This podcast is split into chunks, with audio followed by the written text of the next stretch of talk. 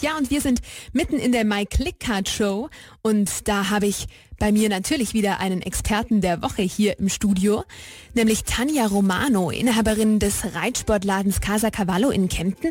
Frau Romano, wie kamen Sie denn überhaupt auf die Idee, so einen Reitsportladen aufzumachen? Vor ganz vielen Jahren schon, als Teenager, als ich ganz viel geritten bin, durfte ich ab und zu mit mal anderer Reitsporthändler, durch den ich ans Reiten komme bin, auf Messen mitfahren und damals entstand schon der Traum von mir, dass ich irgendwann mal selber auch so einen Laden haben werde. Da riecht es immer so lecker nach Leder und es ist einfach schön in so einem Reitsportladen.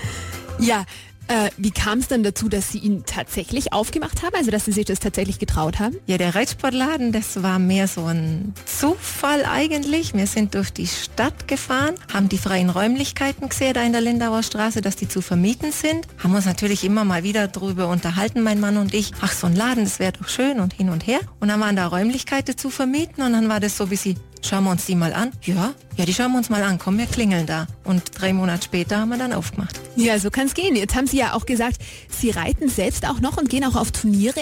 Werden Sie denn dann auch dort angesprochen von Leuten, die was kaufen wollen? Ja, das passiert schon öfters. Also gerade auch mal auf dem Turnier, wenn einer sagt, oh, ich bräuchte neue Trends, kannst du mir morgen was mitbringen? Ja, dann bringt man das natürlich mit. Gell? Oder man verabredet sich, dass man sich auf dem Turnier trifft. Der eine ruft an und sagt, bist du auch da und da auf dem Turnier? Ja, bin ich. Ja, dann bringst du was mit.